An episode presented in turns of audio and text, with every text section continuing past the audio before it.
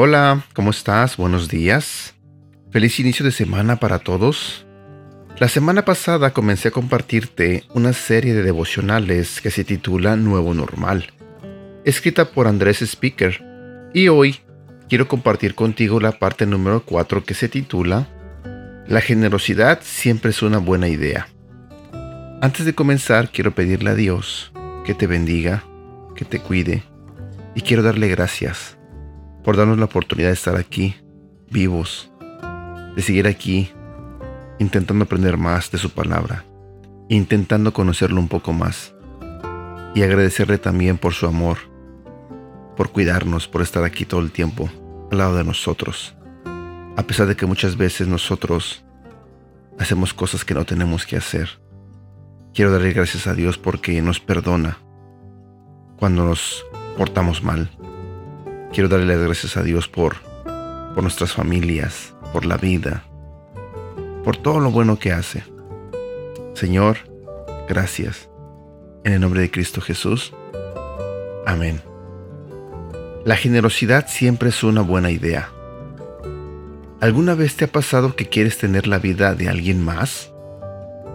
Quizás ves que su mundo es mucho más grande que el tuyo.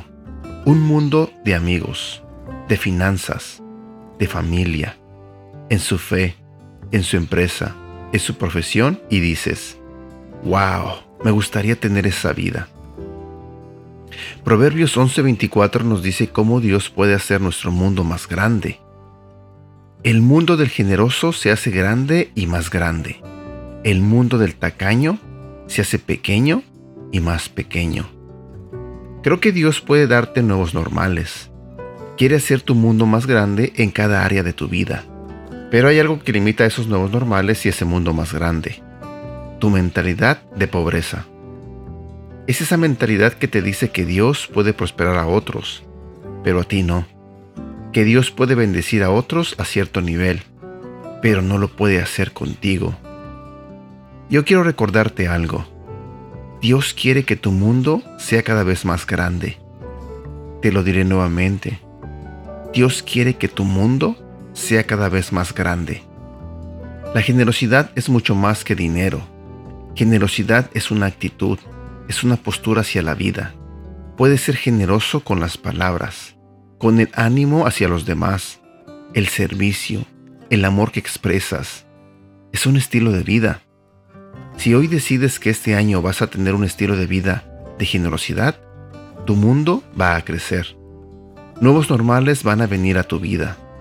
Vas a voltear en 5 años, en 10 años, y te vas a sorprender de cómo Dios ha hecho tu mundo cada vez más bendecido. Versículos para recordar. Proverbios capítulo 11, versículo 24. Quienes son generosos reciben en abundancia. Quienes ni sus deudas pagan acaban en la miseria. También quiero compartir lo que dice la Biblia en 2 Corintios capítulo 9 versículo 6. Acuérdense de esto. El que da poco, recibe poco. El que da mucho, recibe mucho. Y por último, quiero compartir lo que dice el libro de Salmos en el capítulo 37, en el versículo 25 y 26. Ni antes cuando era joven, ni ahora que ya soy viejo, he visto jamás gente honrada viviendo en la miseria, ni tampoco que sus hijos anden pidiendo pan cuando la gente honrada regala algo, siempre lo hace con generosidad. Sus hijos son una bendición. Así que antes de despedirme quiero recordarte esto. Empecemos a practicar la generosidad y veamos cuánto Dios puede bendecirnos. Y si tú eres una de las personas que ya lo practica, te invito a que lo sigas haciendo y sigas siendo generoso con las personas especialmente con aquellas que no tienen. Y bueno, espero que tengas un feliz inicio de semana, que Dios te bendiga, que Dios te cuide, que Dios te proteja y que Dios siempre esté presente en cada momento, a donde quiera que vayas. Hasta pronto.